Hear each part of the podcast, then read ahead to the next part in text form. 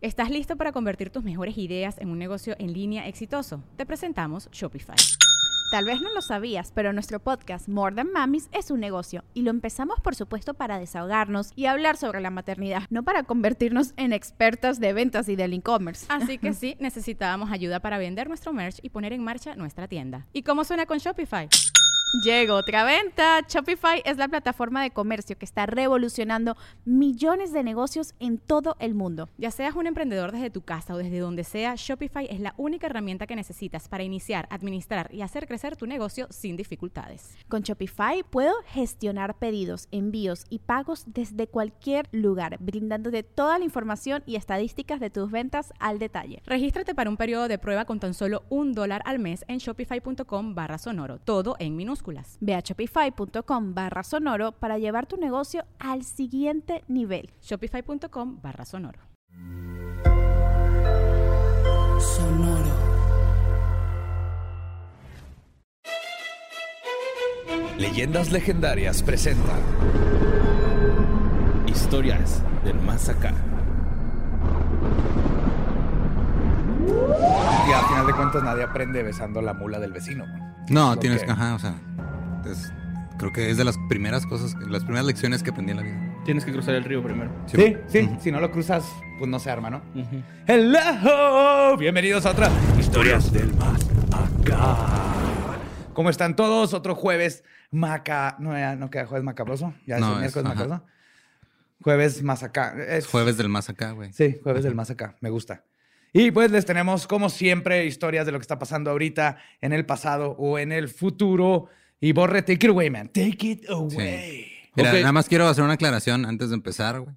Porque ya van varias veces que me dicen o nos ponen en los comentarios y dicen, Borre debería estar sentado en medio, güey. Ajá. Ya llevamos diciéndole que se siente en medio, pero no quiere. Yo no quiero. Borre, aclárales, por favor, que es, que yo no quiero. decisión. Yo no quiero. No quiero. Gracias, Borre. sí. Para que vean. sí, ajá. Tres veces para que no se les olvide.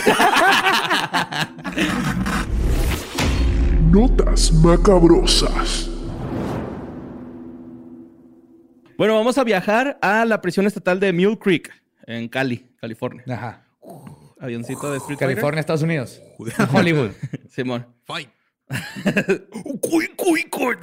Honda, güey. Bueno, el 28 de febrero, güey, apareció sin vida en una celda compartida Roger Rick Kidd, que es mejor conocido como el estrangulador de la I-5. Oh, the I-5 Killer. Ajá. Strangler. Ajá. Simón. Eh, el estrangulador I-5 estaba cumpliendo una ca- varias cadenas perpetuas por asesinar y violar a siete mujeres en los 70s y en los 80s. Ok. Eh, se le, le dicen así el estrangulador de la I-5 porque levantaba a sus víctimas de la autopista interestatal 5.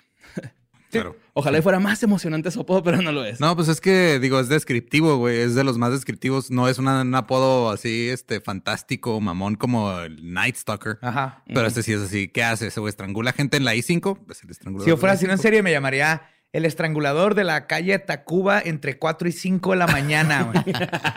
Así que cuando me agarran así, ¿cómo, cómo no me agarraban si saben exactamente qué hora estaba activo? Era güey? mi ¿Y en qué apodo, calle? güey. Era mi apodo, literal. Idiotas. Bueno, pues eh, resulta que apareció muerto en su celda, güey. La compartía con Jason Boudreau, que fue él quien lo mató Ah, cabrón. por ok. estrangulamiento. ¿Neta? Neta. Simón. Ajá.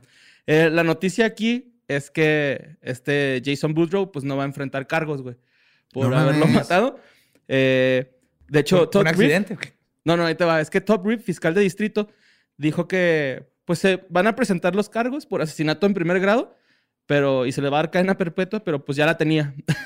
Oh, ok, no le pueden hacer ya nada Ajá, más. así como que pues ya tenía cadena perpetua, pues ya. ¿para qué le hacemos algo? Pues ya va a vivir aquí el resto de su vida, ¿no? Yo creí que era un pedo más así como dijeron, ah, no, no, nadie vio nada. No, No, eso es Epstein. Estás Ese es pensando en Epstein. Simón. Y pues eh, resulta que este güey... eh, Ven, la gente no se puede ahorcar sola. Pues al vato no le dieron este ni oportunidad de libertad este condicional, güey, con el primer asesinato que fue con fue un arranque de celos en el 2000 Enzo, 2000 Enzo. 2011, 2011, ajá. eh, contra su novia, güey, ¿no? Pues el güey fue, el, el Jason estaba en la cárcel por haber Matado a su, novia. en 2011. Ajá. ¿Y por qué lo- Y- y no dijeron por qué mató al otro? Ah, perdón. Sí, no, o sea, entonces, y es- pero también la, también la estranguló. Ajá, lo estranguló. No, o sea, pero a él, eh, no. ah, este la güey, morra a- sí también. O sea, también. O sea, a lo- pusieron a dos güeyes, a Dos estranguladores juntos. misma- ¿Qué esperaban, güey? Es como meter dos gallos de pelea en una jaula. ¿Qué esperas que pase, güey? Que se hagan amigos y luego es una nueva película de Pixar de cómo escapan, güey, y se ponen este, un negocio. Y de aprenden a amar, no a pelear. Exacto. La primera película LGBT de Pixar. güey. Ajá. Y la de G pelea. es de gallo. Y pues ya, ya se murió este güey que pues era. Lo reconocían, o por, por lo menos la nota decía que era asesino serial, güey. Sí, eran, ajá. Pues sí, era, sí, los, sí lo amo. No sé si lo hemos mencionado o no, pero sí ha salido a conversación de repente con algún, no me acuerdo si con el, con Bonin lo mencionaste o en algún. Sí, fue con uno de ellos que Ajá, mencioné porque- que había otro ahí en ese... Porque era la misma carretera, en- donde andaban ahí matando a todo el mundo. Ok. Y pues quiero agradecerle a José Urbina que me pasó esta nota. Nice. Hoy, Gracias, hoy les voy a dar gracias a todos los que nos pasaron notas. Bien. Ok, muy bien. Siento que se merecen ese reconocimiento. Claro que sí. Y también por si es fake news, pues que sepan que no fui yo. Muy bien, por eso se llama... Este... Deslindarte Ajá. de desinformación. sí. Simón. y este, la siguiente nota, vamos a viajar a México. Uh. México, México, México. Esta me la mandó Julián Dorantes, que es un arqueólogo yucateco real. Ah, qué ¿no? chido. Él. Sí, Ajá. Ajá. nos lo mandó a sucesos eh, arroba sin contexto.com. ¿no? Muy Es bien. El, el- el correo, por si quieren mandar este, pues, alguna noticia, alguna anécdota que tengan, pues ahí está el correo, ¿no? Pues este güey, ya ven que en el programa, en alguno de los programas pasados dijimos que si había un equivalente al Bigfoot en México. Sí. Ajá. Bueno, pues sí lo hay. Se llama Che Winik, Chewinik. ajá, que significa hombre de, de los árboles. Esto es maya. Órale, qué chido. Ajá. También le- se le conoce como el salvaje. ¡Ah, huevo, güey! Me gustó un chingo su, El su nombre. salvaje hombre de los árboles, me gusta así todo junto. Veas el salvaje hombre de los árboles. Acabas de acuñar el término, güey. El abominable hombre de las Ajá, nieves, el el sal- salvaje hombre de, la selva. De los árboles, perdón. Bueno, pues este güey me mandó una nota, güey, eh, de un relato de unos cazadores de hace más de 20 años que lo vieron. ¿no? O sea, Ah, cabrón, ok. Esto es más como informativo, no es tanto noticioso. ¿sí? Entonces, este, dice que eh, estaban unos cazadores de venados ahí, eh, no sé si en, en Yucatán hay venados, güey, pero andaban Pues cazando supongo. Ajá. venados. A lo mejor se No sé, equivocaron yo, o de sea, la, neta soy pésimo con todo lo que tiene que ver con geografía, qué flora y qué fauna hay en cada lugar, güey. O sea, no, no sé absolutamente nada de eso. Pues que me imagino que por ser Yucatán es como más selvático, güey. No sé por qué habría venados en la selva. Ah, pero- Puede haber una especie de venado. Lo van a corregir, pero tiene que ver, tal vez un venado más chiquito. Ajá. Tiene que ver, ajá. Bueno, estos güeyes están ahí atrás de un arbusto, güey. No, perdón, me quedé pensando en qué sonido hace un venado yucateco. Así. ¡Bomba! Bueno, pues estos güeyes estaban ahí atrás de un arbusto, güey, escondiendo, escondiéndose, esperando a que pasara algún ser vivo y aniquilarlo con sus armas. Ok. Y este, de repente dicen que sale una chingaderota, güey, por ahí. O sea, de ahí de la nada sale una madresota. Y que estos güeyes se congelaron del miedo y que uno le dijo así despacito como, es un dinosaurio, güey. ¿Dinosaurio? sí, pues el el güey lo vio muy altote, güey, ¿no? O sea, lo, lo vio muy grande. Y se dicen que los dos, o sea, que eso fue el último que dijeron porque se congelaron del miedo y vieron cómo este güey nada más iba alejando, ¿no? Así como que este güey ni cuenta se dio que allá unos cazadores. Yo creo nada. mames, pero que mira, o sea, sí, camuflajeados. güey, digo, pues andas, andas muy buen camuflaje, ¿no? Pero si andas ahí, de que de repente salga algo enorme que no sabes que existe, güey, tu cerebro trata de conectarlo con cosas que conoces, ya lo hemos platicado antes. Ajá. Entonces a lo mejor ellos dijeron, no mames, es un dinosaurio porque acaban de ver Jurassic Park. güey. Sí, Sí, fue hace 20 años, más o menos. Ajá, más o menos, güey. No mames. Era Me salieron que seis Jurassic canas Park de 3, putazo. No, Jurassic Park fue hace como 30 20. años. Jurassic Park fue como el 94 o 93, ¿no? Antes. Ahí tenemos el VHS aquí. Antes. Ah, pues ahí, ch- chécalo, güey. no, fue este- antes, porque yo estaba en primaria cuando vi Jurassic Park. Si mucho está entrando a secundaria, güey. Uf. No, pues sí. Pero no sé, a lo mejor Jurassic Park 2 o 3. A lo mejor les llegó tarde porque es Mérida, güey. Ajá. Digo, Yucatán. No, no era Mérida. Todavía no la pueden podían bajar este, subtitulada en Cuevana, ¿no? Entonces. Pero bueno, estos güeyes vieron. cómo- 93. ¿Sí, 93? 93. Estos güeyes vieron cómo se alejaba caminando lentamente, muy despacio, güey. O sea, yo sí, de que no iba muy despacio y que era de color rojo. Que de hecho. Ah, Como orangután. Ajá, yo me tripié con eso. porque los orangutanes son de selva Ajá. y, y el pelaje rojo. Ajá, Pero yo- también eh, cuando hablamos de Bigfoot había unos que lo describían con pelaje rojo. ¿no? Ajá, medio pelirrojo, moteado y así. Ajá. Pero en bosque, ¿no? Simón. Pero eh, chécate este, este trip, güey, que porque ya hemos hablado bastante de, de estas características en algunos otros críptidos. Pero resulta que el Mayab, eh, que pues es como se le conoce a la zona arqueológica, es rica en historia, es rico en historias, eh, según Julián Dorantes, arqueólogo yucateco, para no equivocarme. Y este, los relatos dicen que está bien fuerte, bien pinche mamadísimo a la verga, ¿no? O sea, que está muy, muy, muy fuerte. De hecho, eh, han dicho que cuando le dispara a la gente a este Bigfoot, como son per- perdigones Ajá. o predigones. Perdigones. Ajá. Que pues está tan gruesa su piel, güey, que no le hace nada. Y el pelo, el pelaje. Eso han dicho también de Bigfoot. ujú. O sea, está tan. Tiene pelaje de Kevlar, güey. Ajá. y pues que no, no le hace nada a las balas, güey. Eh, otra cosa es de que tiene una voz potente como el trueno, así como la de Lolo. Ay, güey. Como, ay, güey. el- A la verga. Eh, este es- esto es lo más este, cagado, güey, que se me hizo que carece de cadera articulada y coyunturas en la misma. Y por, por eso duerme de pie recargado en los árboles. Ah, cabrón. Qué incómodo, güey. Sí, o sea, no tiene articulaciones en la cadera. El vato, güey, le gusta comer carne humana y le gusta conseguirla. O sea, ¿es cazador? Sí, es cazador. Pero, este, pues mucha gente dice acá que no, pues es que si te lo topas ya valiste. Pero no, según las leyendas y las historias de ahí, dicen que puedes arrancar una vara y hacerle cosquillas. o hacerlo reír. wow. Ok. Hacerlo reír y se, se cae. O sea, llega uno de esos. ¡Oh! Y tú así que. Se cae, eh, no se puede levantar porque no tiene cintura, güey. Ajá. No mames. Batallan para, para levantarse. ¿Sí? No, entonces si se te deja venir, lo que tienes que hacer es. ¿Qué tal? ¿Cómo está todo el mundo? Este, ¿Qué pedo con el metro, verdad? De la Ciudad de México. No le está pasado que. Buenas tardes, damas y caballeros. Este, porque es Yucatán, ¿no? Yo- eh, Yo Carlos Vallarta, güey. Carlos Ixtapa, güey. No, Ixtapa está en otro lado, güey. No, pero ¿no viste el cómic que le hicieron? Ah, está sí, Carlos es cierto, Ixtapa ya. se llama, el bonito, creo. Pues, este, resulta que el güey usa bastón, tiene un podcast con el tío Robert. no, ¿Usa usa, bastón? Sí, usa bastón. Ajá. Porque eh, también esto lo platicamos con los... ¿Todo? Sí, no, te lo confundiste. O sea, el, el que está con el tío Robert no tiene rodilla, güey. Este güey no tiene cadera. Es diferente. Sí. Pero el- el- los yokai platicamos que había uno que tenía los pies al revés, ¿no? Sí. Pues este güey también tiene los pies al revés. Ah, tú estás más entonces- apegado a la A los historia de sudamericana. Sudamérica, Simón, Ajá. porque acuérdate que en los de Sudamérica casi todos tenían los, los pies al revés, güey. Ah, Simón, sí, es Ajá. cierto. A lo mejor emigró y por eso es el cheque. Ah, sí. Es argentino, güey. El Chewinik. Che, Winnie. Chewinik. Sí, el Chewinik. Y pues esa es, este, como hay información vagamente del Bigfoot maya, güey. Que sí hay uno, ¿no? O Qué sea, que-. Qué chido. Pues sí, digo, también nos mandaron uno que lo, la otra vez me recordaron que habíamos dicho que íbamos a subir el Bigfoot Raramuri y no lo he subido. Perdón. ¿Ahí lo tienes? Sí. Porque me dijeron y ya no, como cambié de compu, Ajá. Pe- perdí el video. Entonces, qué bueno que Sí, tú lo debe estar en. Ajá, no, güey. es que no he checado mi laptop porque también hace rato que no lo uso. Entonces debe estar en mi laptop. Sí. Si no, está en el correo, güey. Está en el, ajá, y si no está en el drive, porque lo usamos. Ajá, Ajá, sí, lo ajá. usamos para un desmuerto. Le vamos Pero a no poner. cargó, Simón. No cargó. Entonces, Ajá, pues estaba muy grande el. Que está No cabrón, ¿no? Porque son los de estos maizales y se ve un cabrón ahí Sí, saliendo. o sea, son maizales de como dos metros y este sale más del pecho de los maizales. Simón. Y pues bueno, vámonos a Uruguay. Eh, en Uruguay, en el vecindario Maldonado Nuevo, eh, recibió una llamada a la policía, güey. Y llegan al, a donde, re- donde fue la llamada y al, al- que el- al vecindario que se llama Maldonado Nuevo.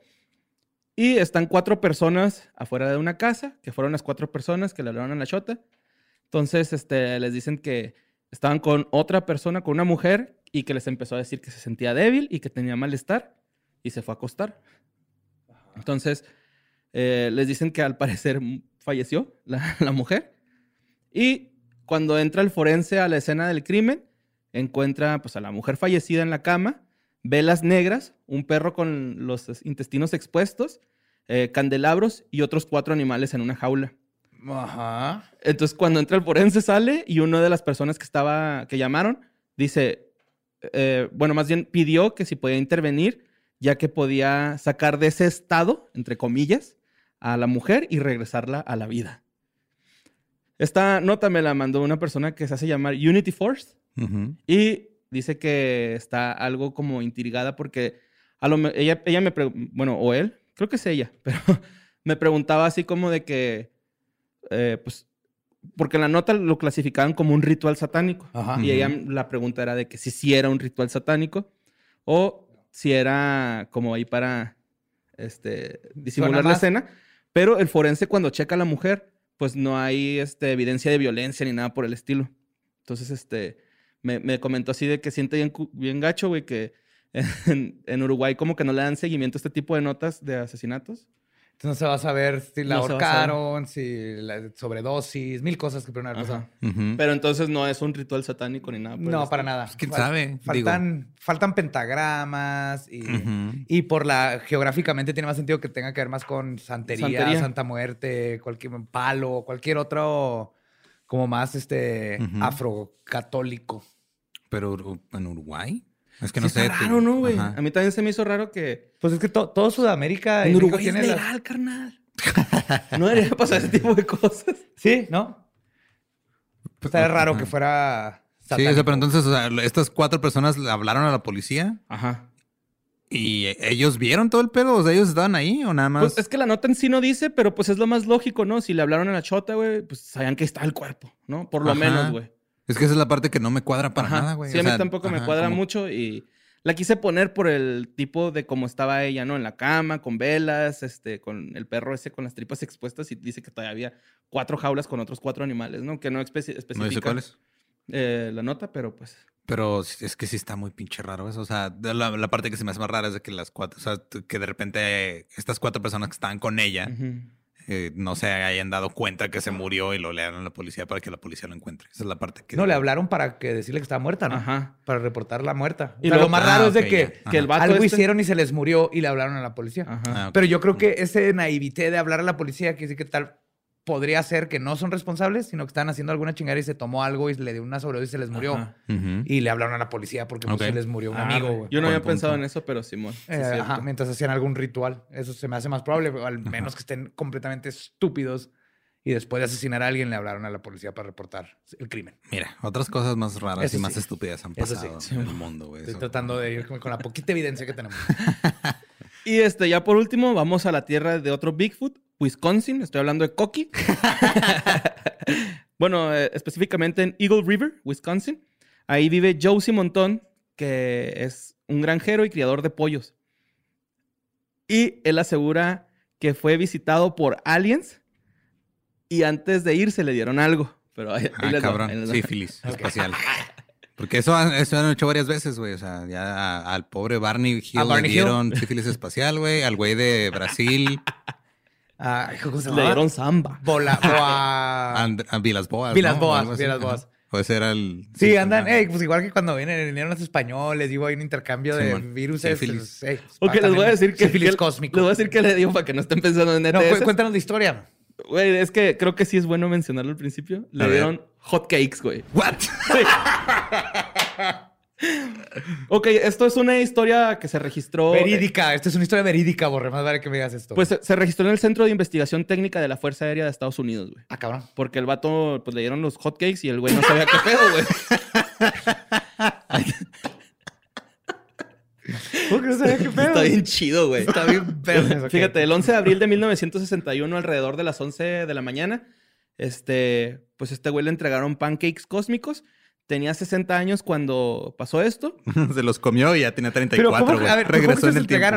Despertó y había unos aliens ahí en la cocina. va, Es que es lo que pasa cuando metes la dirección mal en Uber Eats, ¿no? Nomás que aquí es interplanetario el error, güey. O sea, no es de que, ah, llegué a dos cuadras, sea, lo mandé a la casa. Porque Sí, a la mí me ha pasado mandó que pa- al, al planeta de al lado, estaba, nomás ves la navecita volando entre planetas arriba en la aplicación. Oiga, me abren, ah, ya se equivocó este pendejo. me abren la reja de Alpha Centauri. Joven, ya estoy aquí afuera en la reja. Píquele no al botón, por favor. No, pues este güey tenía 60 años y vio cómo aterrizaba algo en su granja. Dice que cuando, cuando aterrizó esa madre, güey, se escuchó como las llantas eh, cuando derrapan, pero en la lluvia. Así como que, que sí se escuchó. Y dice que el, el ovni tenía dos tubos de escape. Así, uno arriba y uno abajo, güey. Así, dos tubos de escape.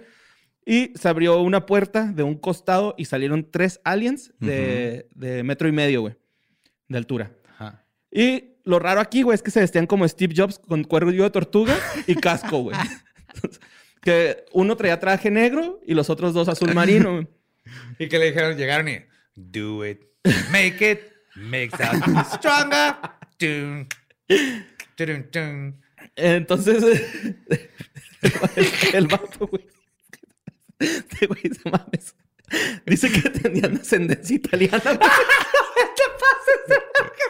Hablaban mucho con las manos. Y que tenían entre 20, 25 y 30 años, güey. Ah, aparte, güey. Simón, entonces dice que el primero que se baja, güey, le da un termo, así como un frasco metálico. Me quiere un espresso, señor. Y... Güey, el vato no entendió que tenían sed. Y fue y les llenó su frasco que pesaba menos que papel aluminio, güey. Se los llenó y que los güeyes acá bien contentos. Como que apenas iban a desayunar, yo siento, güey. Mira, yo quiero pensar que no todos los, los encuentros con extraterrestres tienen que ser épicos y misteriosos. No. A veces vienen y tan agua y nos dejan pancakes, güey. O sea, ¿por qué no? Eran del, ajá, eran del IHOP, pero el interplanetario, no el internacional. Interna- Interplanetary House of Pancakes. Simón. El hip hop. el hip hop. Bueno, este, cuando este güey, pues, acá granjero, chismosón, güey, se asomó a la nave y cuando se asoma, ve a otro alien con pantalones de rayas. cocinando en una estufa sin fuego, güey. Este, algo, ¿no? Está cocinando. Entonces, este, él, él dice que es el chef de la, de la nave, güey. Y que le Me dio... quiere unos pancakes tan al dente. Pásili, pásili. con salsa ¿Te gusta mi marinara. pantaloni? Güey, pues resulta que le dio cuatro rueditas o cuatro círculos de siete centímetros y medio de diámetro. También chiquitos. Sí, Simón, también chiquitos, están minis. chavalitos. Ajá. Y este güey, pues fue al centro de investigación técnica de la Con Fuerza ellos. Aérea con ellos para ver qué pedo, güey. Y en este centro, güey, eh, dedujeron que, pues, esas madres estaban hechas de harina, azúcar y grasa. Pero que el tipo de trigo era no identificado, güey. Ah, Entonces, por eso se quedó en el registro, porque era así como que, es que, ¿qué, qué- qué trigo es, güey? No conocemos este Es trigo. cierto. Sí, güey. Entonces, yo puse este término que es TTNI, tipo de trigo no identificado, güey. y pues ya, esa es la historia de este güey que... Güey, qué pedo con Este es un, este es, este es un nuevo eh, encuentro cercano del 16 tipo, güey, donde llevan pancakes, desayuno. güey. Güey, qué pinche marciano tan no es romántico, Esto, ¿no? esto no le tocó a, a Heineck, güey. Primero te exploran tus cavidades y luego te dan desayuno, güey. O sea, qué pedo. Como debe ser. Claro. De hecho, a lo mejor esta era, pues, esta era la, la etapa de seducción, güey. O sea, dijeron, no, sabes que no queremos forzar a nadie, güey. Vamos a llegarle a alguien con unos pancakes, un vasito de café. ¿Y cuántos le Y me dieron? voy a poner mis mejores, mi- mi- mi mejor- mis mejores ropas, güey. Mi, mi suéter de cuello de Mis tortuga. pantalones de red. Sí, güey, Yo- le dio cuatro, cuatro rueditas. Cuatro y Ajá. no, sé- no es si le pusieron miel de maple. No, pero, o sea, si hay una foto del güey y si sale con un What? pancake acá, Simón. Ajá. Eche, así es un pancake, no está ni siquiera circular, está como nugget de McDonald's, güey. Eh, a todos nos pasa, güey. Los otros son, usas molde. Pero yo, yo estoy impresionado que no se lo comió. Yo lo primero que hubiera hecho era comérmelo. Sí. Sí, él no se los Y comió es hasta... por eso que los aliens no visiten a Badía, güey, porque. O sea, Yo sí me como sus pancakes, vengan. Y pues esas son las notas que traje hoy, güey. Este, muy bonitas, se me hicieron bien bonitas. Aliens italianos. De 25 a Cocineros, 30 de años 25 a con 30. estilo Ajá. de Steve Jobs, güey. Cocineros, güey. Simón. Y pues le quiero agradecer a Mario Ajá. Herrera que me pasó esta nota. No, no habrá estado hasta su madre, güey. Se comió un ácido, pinche cruda. Se levantó y Pues era el camión, 60s, era el camión chance de sí. Queer Eyes for the Straight Guy, Estaba afuera. y le hicieron pancakes Hicieron porque un son a toda madre. le, le- le makeover. Pues maybe, güey. Yo la neta sí pienso a veces que sí, sí es neta, güey. Acá que sí.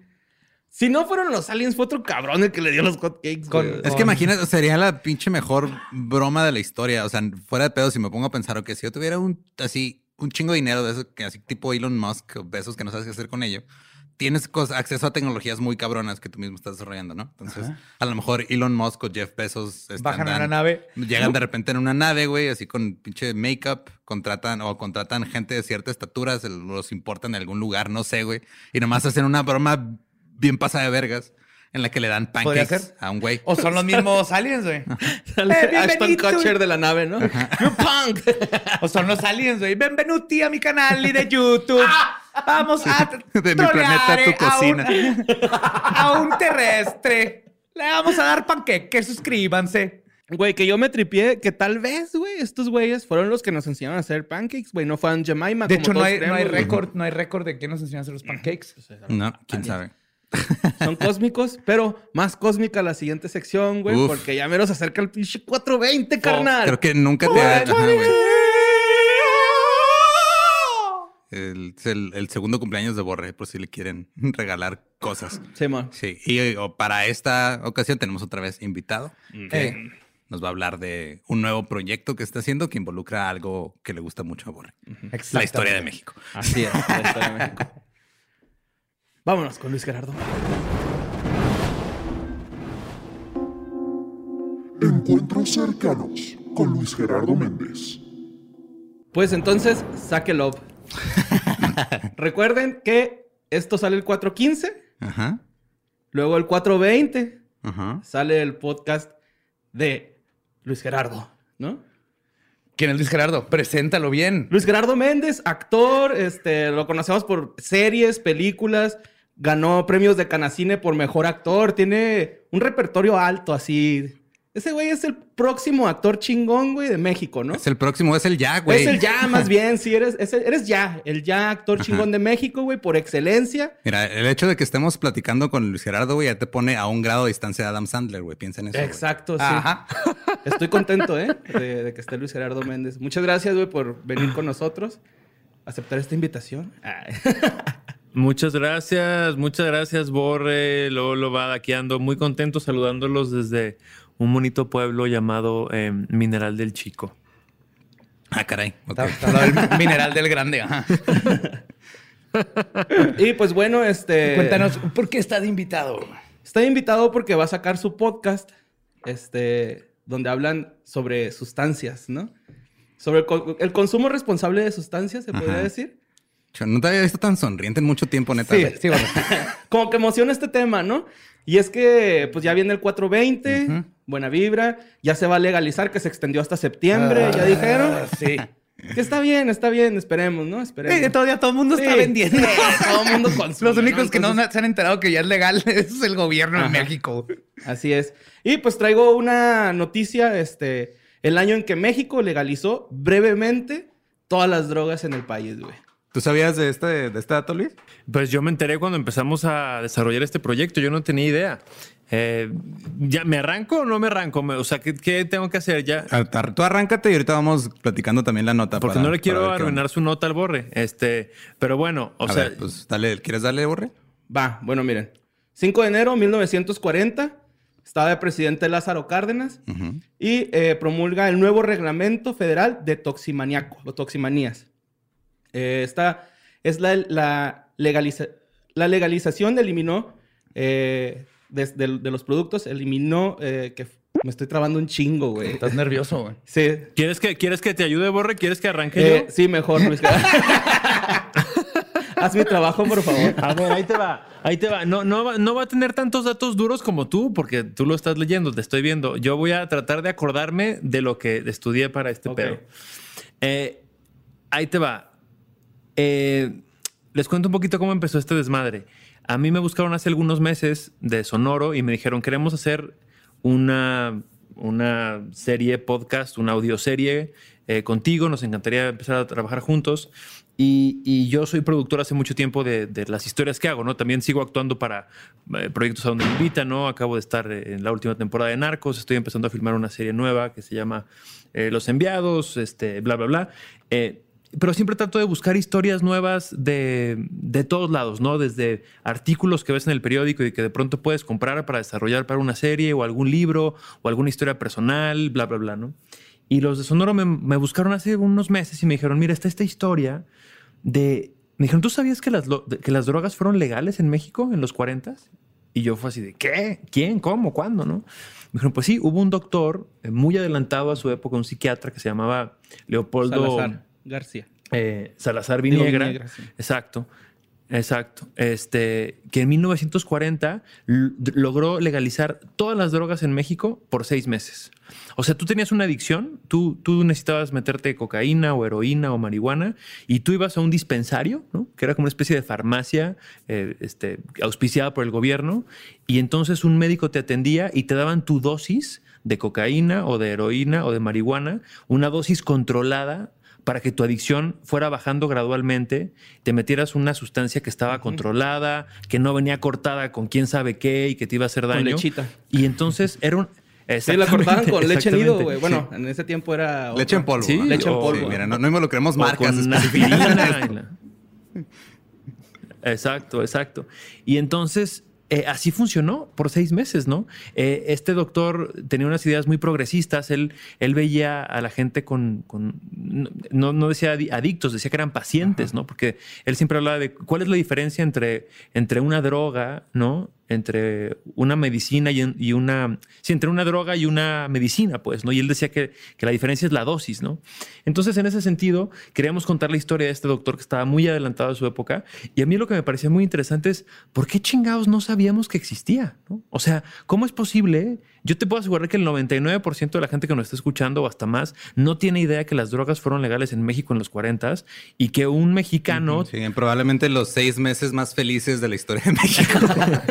Pues es que más bien eh, la, la- la ley, güey, fue para que los, a- los pacientes o los consumidores Ajá. fueran atendidos de manera, este, como dice Luis Gerardo, con sus dosis específicas, porque depende de la condición de cada persona, ¿no? Claro, Entonces se es que trató eso- como debería ser, ¿no? Como un problema de salud. Es, Ajá, es un problema de salud. Es justo el, el mismo, digo, porque se le, ha- se le ha este se le ha celebrado mucho a Portugal cómo manejó ese rollo y es básicamente le aplicó esto, esto mismo. Pero en los Y 40 en México. en los 40 Pero obviamente no lo escuchamos porque no quieren que sepamos que en México Ajá. ya se hizo y para seguir satanizando, como se ha hecho hasta ahorita, un problema que es un problema de salud, no de criminalidad. Ajá. Y Aparte- que ha arruinado vidas y hay narcotráfico y hay mil cosas. Aparte, no, no fueron ni siquiera los seis meses, güey. Se eliminó desde antes. O sea, esto entró el en enero y en mayo ya se estaba quitando la leg- le- legalización, ¿no? De hecho, empezó esto para que ya fue- dejara de ser un delito. Luego se- los doctores podían recetar narcóticos. Luego hicieron las clínicas ambulatorias, que eran las que dice Luis Gerardo. Eran los tiempos donde te podían dar cocaína si tenías fantasmas en la sangre, ¿no? Y se les dejó de tratar como criminales para tratárseles como enfermos. Se firmó cuando se cuando proponen esta este pues reforma, este en- la firman en un mes, en menos de un mes ya entra a vigor y pues ya podías comprar mota, heroína y perico, güey. Los que estaban en la cárcel los liberan, los que estaban anexados también los liberan y pues obviamente eh, bajaron los arrestos y pues eh, incrementaron los dispensarios de, de estas sustancias, ¿no? Que también ese fue un efecto que el doctor Leopoldo eh, no se esperaba, güey, que, que bajara la, del- no, que bajara la delincuencia, güey. Ah. Bajó un chingo porque se pensaba que la delincuencia era porque estos güeyes eran adictos, pero en realidad era por los precios que ofrecían en la calle. O sea, estos güeyes para eh, poder seguirse... O sea, no ha cambiado nada Consumir. desde los Ajá, 40 sí, hasta sí, ahorita y no hemos aprendido nada. Sí, de hecho, por aquí traigo una tablita así de un menú, güey, ¿no? De, cómo- de cómo se manejaba en esos tiempos. Y resulta que los precios que daba este, en los establecimientos, eh, pues paralizan el comercio ilegal porque eran mucho más económicos. Por ejemplo, la morfina del gobierno costaba 3 pesos con 20 centavos. Obviamente el gramo, ¿no? Y, y esta te la dosificaba un doctor o un enfermero. La heroína cortada en la calle costaba de 45 a 50 pesos. Y la heroína pura costaba 500 varos, güey. O sea, era un lujo drogarte en aquellos tiempos. La güey. cuchara de la heroína te decía ahí, vota por Lázaro Cárdenas. Sí, de hecho, esta madre, güey, hizo que la gente que vendía ilegalmente perdiera 8 mil pesos al día, güey. Claro, es que parte del problema es que cuando vuelves algo ilegal, o sea, sí, digo, pasó también con la prohibición del alcohol en Estados Unidos, pues también sí son desmadres. O sea, cuando vuelves algo, un problema de salud, lo vuelves un problema criminal, pues salen criminales. Sí. Exactamente. Por ejemplo, tú, Luis, que has estado viendo todo esto, que, has aprendido del. Ah, Dices, igual que todos nosotros, que no, ni sabíamos que, existía esto, ¿no? Lo ves bien interesante y qué, qué- más aprendiste de, de- este transcurso de México. Pues, pues eh, creo que lo interesante de, de- toxicomanía de, este, de esta serie es un poco lo que está pasando ahorita, ¿no? Que es como abrir una conversación que es muy importante y como exponer puntos de vista para un tema que es tan polémico. Y, y sí, como replantearnos nuestras creencias y replantearnos las, las maneras en las que vemos las, las cosas y la vida. Porque si te pones a pensar, pues la gran mayoría de nosotros somos toxicómanos, ¿no? Todos somos. eh, la, la cafeína es una toxina, ¿no? El, el- azúcar. el azúcar, el en tabaco. este momento estoy tomando café. Exacto, ¿no? Entonces, todos de alguna manera somos toxicómanos, ¿no? Entonces, todo tiene que ver con las decisiones de un legislador o de alguien que dice qué es legal y qué no. Eh, a mí me, me, conflictúa mucho, por ejemplo, yo vivo entre México y Los Ángeles y en Los Ángeles, en, donde vivo, a cuatro cuadras hay una de estas tiendas eh, donde puedes comprar eh, marihuana de manera legal y son estas tiendas, perdón por el gol, si no les gusta y lo tachan después, el Medmen, ¿no? Que es como, que es como la Apple Store, ¿no? De la marihuana, ¿no? O sea, tú entras ahí a comprar marihuana y, y está todo presentado como si fueras a comprar la nueva computadora o el nuevo teléfono o lo que sea, ¿no? Eh, También tienen su barra de genios atrás, pero todos están así bien relax, ¿no? Siempre. Con exacto, exacto, que se han fumado, que se han fumado todo lo que hay en la tienda, entonces son expertos y te pueden asesorar perfectamente de qué quieres, ¿no? Para cada situación, para cada evento. Y luego tú, tú, te, suscribes con ellos y te mandan mails donde ves estas fotos de estos, em, pues como empresarios o empresarias que salen en, en sus campos de marihuana, ¿no? Vestidos impecable, con una luz súper bonita retratados y, pues son los nuevos empresarios de una industria gigantesca, ¿no? Que está generando muchísimos recursos en Estados Unidos haciéndole absolutamente daño a nadie, ¿no? Eh, porque todo es para uso recreativo y demás, y medicinal, bla, bla, bla. Y de pronto en México eso está completamente criminalizado, ¿no? Entonces es como abrir esa discusión. Es que el, problema es que también la, aquí en México la que te venden te manda un viaje cuatro días, ese es el problema. Exacto.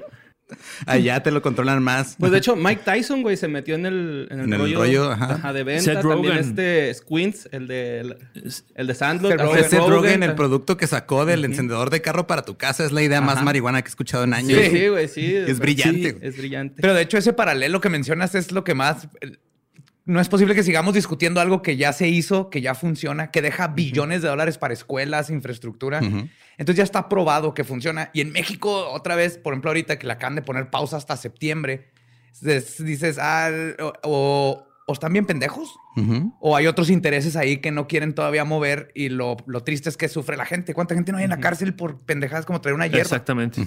Traen una planta que salió ahí de la tierra. Como hace poquito al morrito este que detuvieron acá en Ciudad Juárez, güey, porque aventó una pipa y Menos de un tostón, güey, menos de un tostón. Y luego el rollo es de que. Y lo metieron como si anduviera vendiendo, güey. O sea, eso sí. Y luego también lo que pasa es de que, por ejemplo, si te agarran, o sea, porque dicen, ok, está como que los límites, ¿no? Entonces agarran y dicen, ah, mira, este, lo agarramos con marihuana y pesan la planta con todo y maceta y tierra, güey. Y te meten porque tienes un chingo, pues no. Lo ponen piedritos. Y luego, ¿sabes también que es muy interesante o, que, que, a mí me pareció eh, como, como que cambió mi perspectiva, pues, de, muchas cosas. Es como mexicanos, al, bueno, al menos yo crecí como escuchando, ¿no? Sintiendo que las ideas progresistas siempre vienen de Europa, ¿no? O de Estados Unidos, y que nosotros siempre estamos como retrasados en ese sentido, que vamos atrás en, en tantas ideologías y en tantas formas de pensar. Y, de pronto darte cuenta que este mexicano en los 40 tenía estas ideas tan adelantadas sobre prohibicionismo, sobre salud mental, sobre adicciones, que eh, este güey estaba adelantado 80 años. ¿Sabes? A, su tiempo, ¿no? Y, era un mexicano, ¿no? Entonces, creo que es importante poner estas historias afuera porque pues también, también hemos tenido estos mexicanos progresistas, este, adelantados, interesantes, con vidas fascinantes, que creo que merece muchísimo la pena contar, contar sus historias, ¿no? Y, en ese sentido, eh, a mí me emociona mucho como poder contarlas de una manera distinta, ¿no? Pues yo, yo todo el tiempo, toda mi vida he hecho teatro, cine, televisión. Esta es la primera vez que hago una serie podcast y fue, fue muy interesante. Ustedes están ya muy metidos en ese mundo, pues, pero es muy, es muy lindo meterte en una cabina con unos audífonos y con un micrófono y con un equipo que hace un diseño sonoro alucinante que te puede transportar al México de los 40, a, a un dispensario o a, ver cómo este doctor hablaba en la ONU o eso, transportarte con, estos recursos y que, la persona que esté escuchando complete la historia con su imaginación, pues, ¿sabes? Porque no es cuando ves una película o una serie que estás viendo todo ya, ¿no? Es como es todo, ya no hay imaginación, es lo que estás viendo.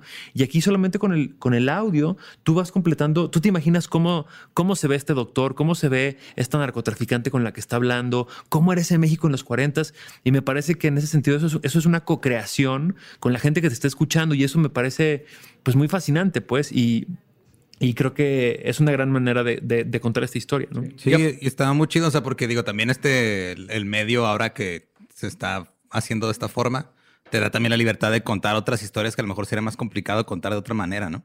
Sí, más en el que te lo agarren para una serie por los temas o que te lo agarren para una, este, este, no sé, una serie de televisión abierta jamás. güey. Y Exactamente. el podcast le llega a, O por presupuestos. a gente para que abra el diálogo, ¿no? Ajá. Sí, también por cuestiones de Sí, imagínate, o sea, que, que te, que, te, que, te, que te aprueben ahorita, no sé, en Netflix o en Amazon o en Hulu o en HBO de llegar y quiero hacer una serie sobre este güey en los 40, ¿no? Que legalizó las drogas seis meses.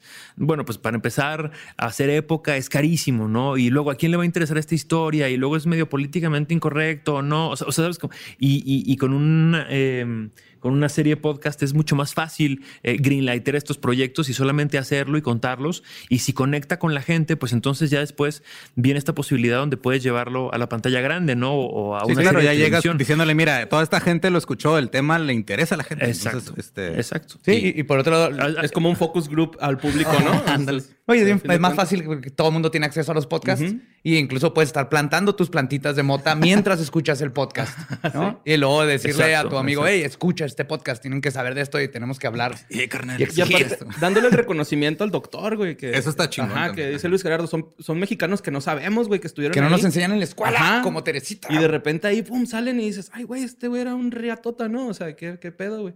Sí. De hecho, de hecho, dicen que si tú tienes tus plantitas de marihuana en tu casa y les, los pones a escuchar el podcast de toxicomanía, crecen más bonitas. Sí, sí, es cierto. ajá, sí. Exactamente.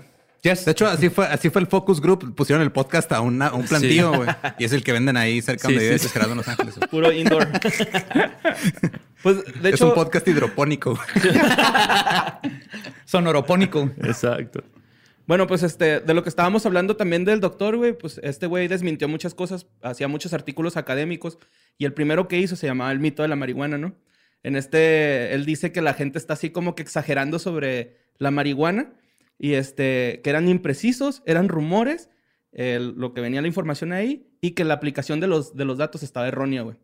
Entonces, en otro artículo que volvió a publicar también académico, el vato se burlaba así, cabrón, güey, de los doctores gabachos porque la satanizaban así bien Es que cabrón. sí, de hecho, fue en la misma época en la que salió. Hay una película que después se volvió de culto en los 70s, güey. Pero fue una, una, una película que Reefer mandó a hacer. Ajá, Reefer Madness, la locura de la marihuana, güey. La mandó a hacer un grupo como de, de, de, este, evangélicos, no me acuerdo de qué religión exactamente.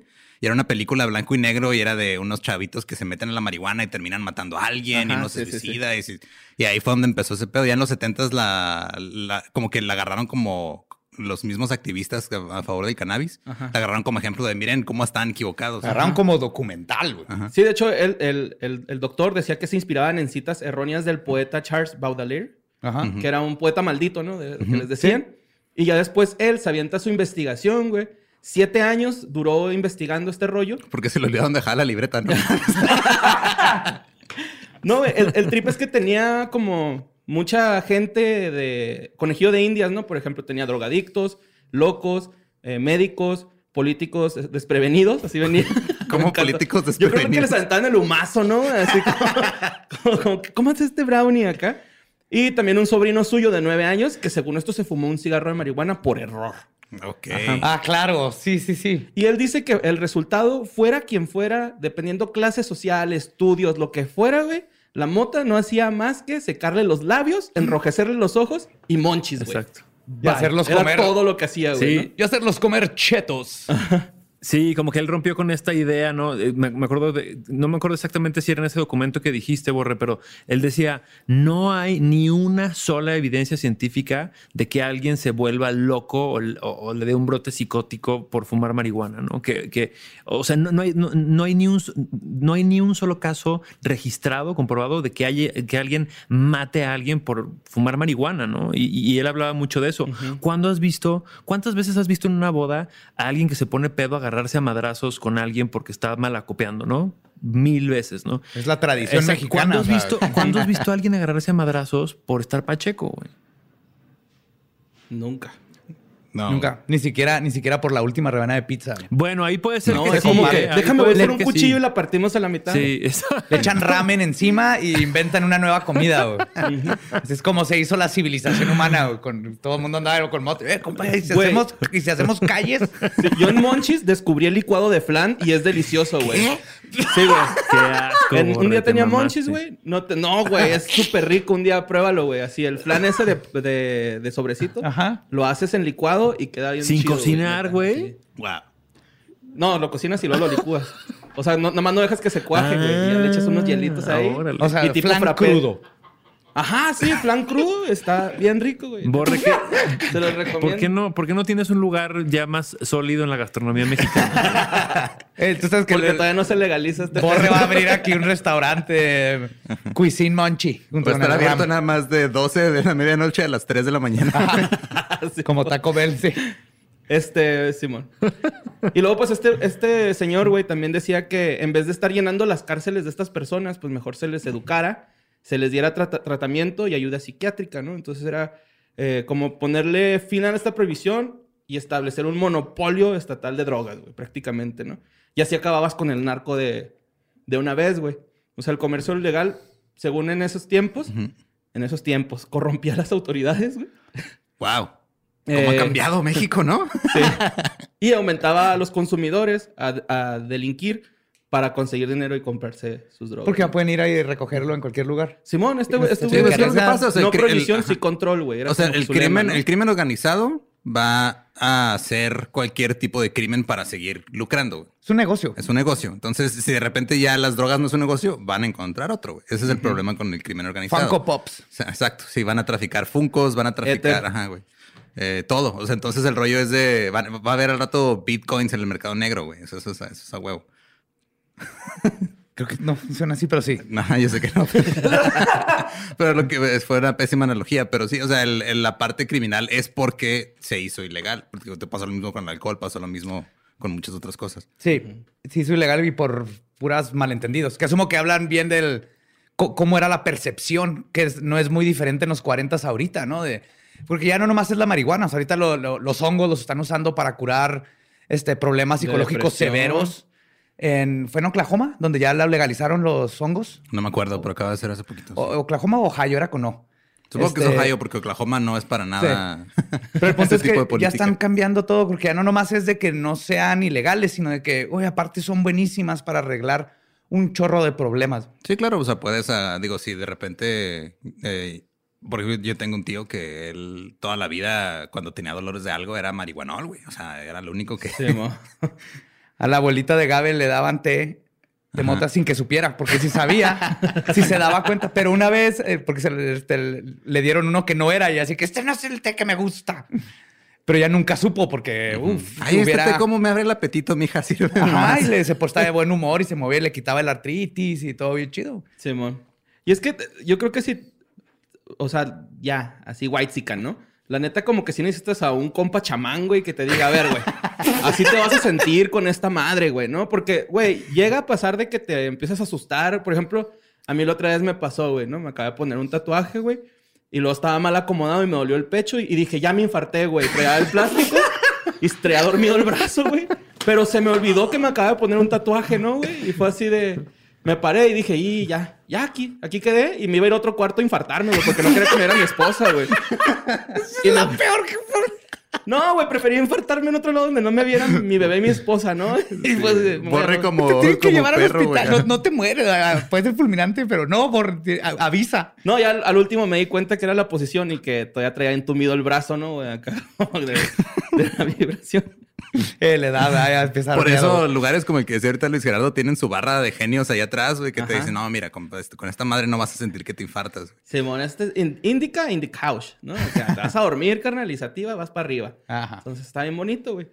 Este, bueno, les quiero decir algo que a mediados de los de 1940, güey, ya había registrados mil consumidores, güey.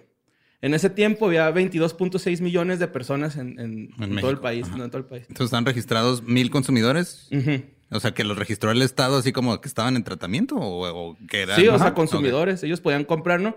De hecho, lo más vendido era la cocaína y la morfina, güey. Ah, caray. Pero la morfina era asistida. Ajá. O sea, no, Eh, ahí claro. no. Y médicos y los periodistas estaban a favor porque estaban viendo resultados, güey. De hecho, este, voy a decir algo y chingo a mi madre si no dijeron así. Atraer al consumidor en lugar de perseguirlo, registrarlo y someterlo a tratamiento médico y psicológico. Eh, construirá a, medio, a, a medida fundamental para combatir las adicciones.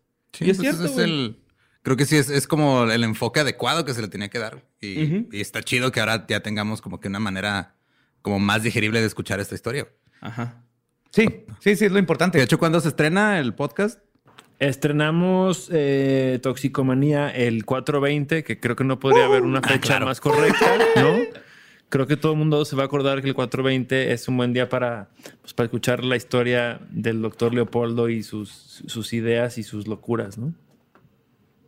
Y de hecho, hay- yo creo que es, bueno, no, ya iba a decir algo que luego me iban a regañar. Pero No, pues no, sí, spoiler. préndanse Spoiler. uno, préndanse uno y escuchen el podcast y la van a pasar Sí, muy bien. préndanse un- una, una velita. Ajá. Sí, Ajá, sí, no un cigarro. Pónganse Sí. chido. Sí, Pónganse un- un gummy. Cómodos. Eh. Ajá, algo de chocolate. Háganse un, li- háganse licuado de flan y pónganse. Sí, güey. ¿no? Güey, este también entrevistaron a un adicto a la heroína en esta, en, eh, pues en este artículo periodístico. Y eh, le decían el rompepechos. Me gustó un chingo ese apodo, el, el titty fucker. El rompepechos. Le Rompepechos. rompepechos. El rompepechos, güey. ¿Cómo te ganas ese apodo? Rompiendo un chingo de pechos, güey. Pues, ¿cómo? Eso es una reputación. Por favor, dime que le dedicaron un episodio completo al rompepechos. El rompepechos es uno de los protagonistas del segundo episodio, es correcto. Va a tener su, su offshot, ¿no? Su, Su propio podcast después de su spin-off. Sí, es spin-off. Es de- para que sepas por qué le dicen así. Ah, mira, es buena idea. Puede El ser productor asoriado, güey, si quieres. Ya El está. origin story del El Es rompepechos. como el Mandalorian de... En lugar de Baby Yoda trae un baby boobie. Así. Tiene que cuidar.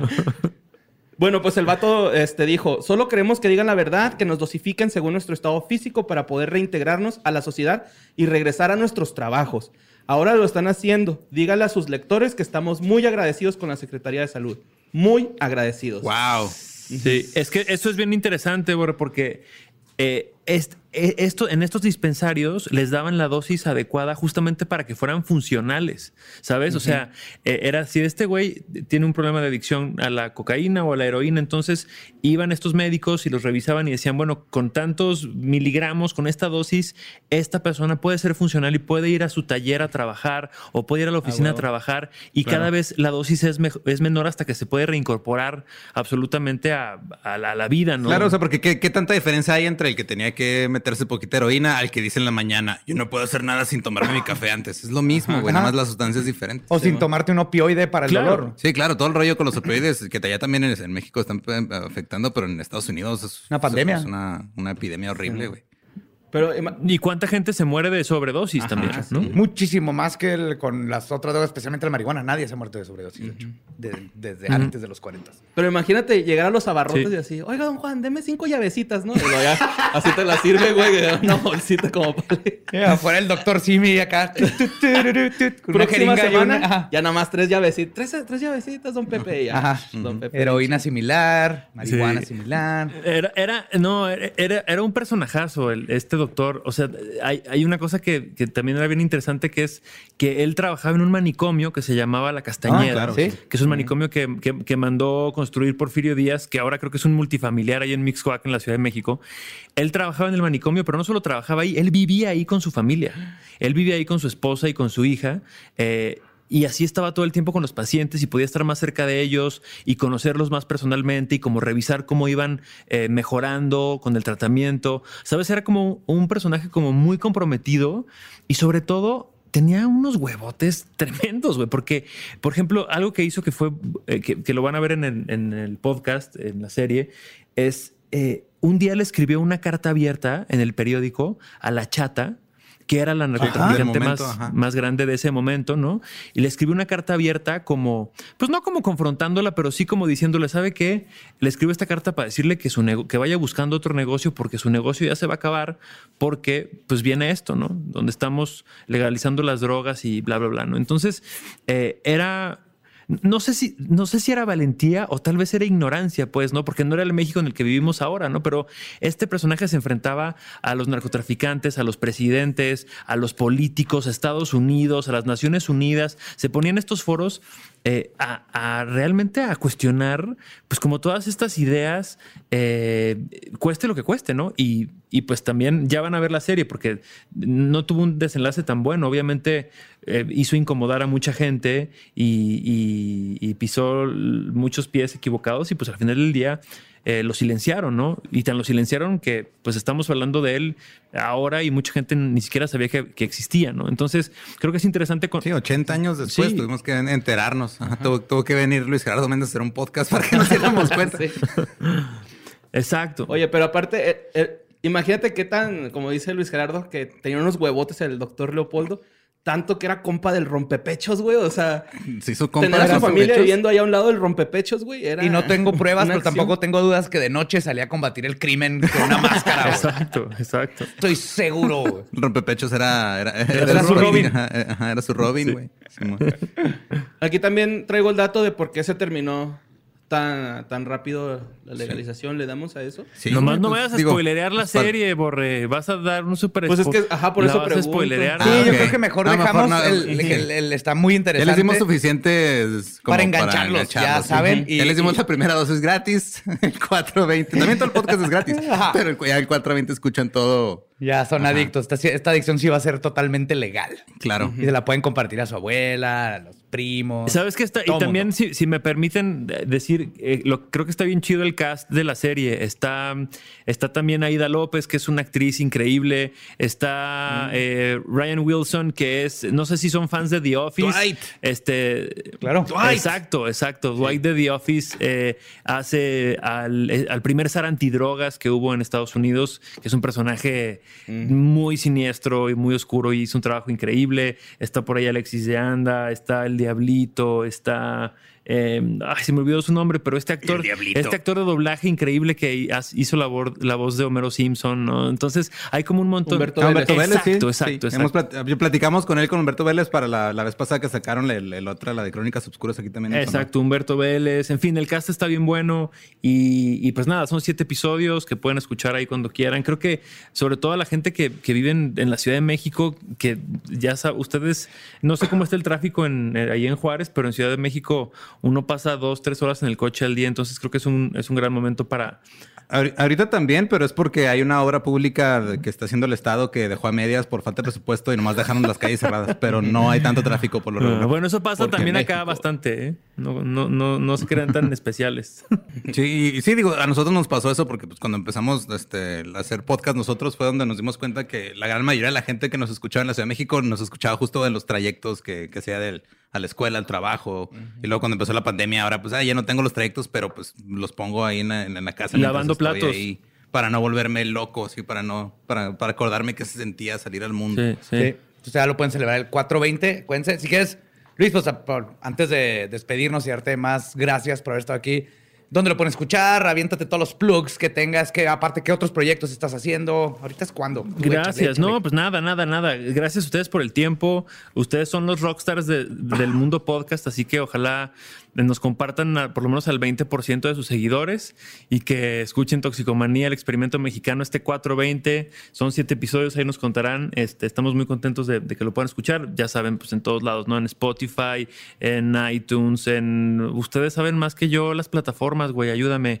Eh, Sí. Spotify, Apple Podcast, Google Podcast. Exacto, eh, exacto. En todas, todas las en plataformas. todas Ajá. esas. Donde están escuchando esto, aquí va a estar. Exacto, ahí mero.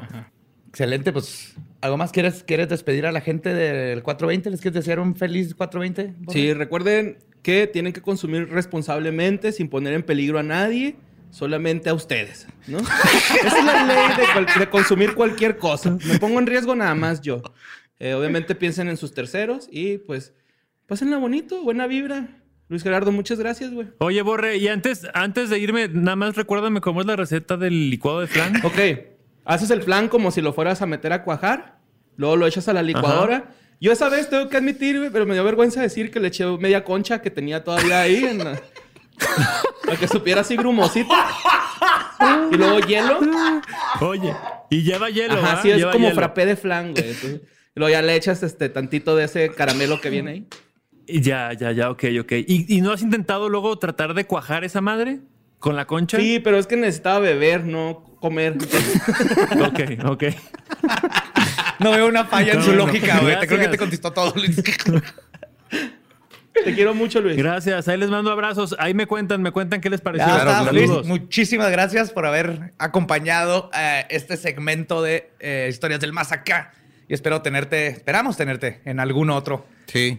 Seguro que sí, y pues seguro mucha que suerte sí. en donde andes y lo que andes grabando. Porque Gracias. no andas en un pueblito ahorita raro, ¿no? ¿Cómo Ando- dijiste que era? Mineral del, Ah, Mineral del del chiquito. pequeño. Ah, sí, Ah, del mineral del pequeño. Mineral del Grande. Sale, pues muchísimas gracias y nos vemos. Thank you, thank you very, very much. Va, despide el programa, Borre. Y recuerden que los queremos mucho. Cuídense. Esto fue Historias del Más Acá con Luis Gerardo Méndez. Saludos.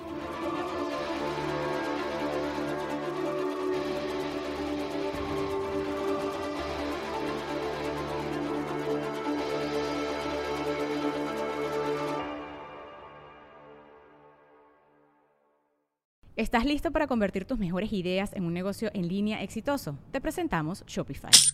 Tal vez no lo sabías, pero nuestro podcast More Than Mamis es un negocio y lo empezamos por supuesto para desahogarnos y hablar sobre la maternidad, no para convertirnos en expertas de ventas y del e-commerce. Así que sí, necesitábamos ayuda para vender nuestro merch y poner en marcha nuestra tienda. ¿Y cómo suena con Shopify? Llegó otra venta. Shopify es la plataforma de comercio que está revolucionando millones de negocios en todo el mundo. Ya seas un emprendedor desde tu casa o desde donde sea, Shopify es la única herramienta que necesitas para iniciar, administrar y hacer crecer tu negocio sin dificultades. Con Shopify puedo gestionar pedidos, envíos y pagos desde cualquier lugar, brindándote toda la información y estadísticas de tus ventas al detalle. Regístrate para un periodo de prueba con tan solo un dólar al mes en shopify.com barra sonoro, todo en minúsculas. Ve a shopify.com barra sonoro para llevar tu negocio al siguiente nivel. Shopify.com barra sonoro.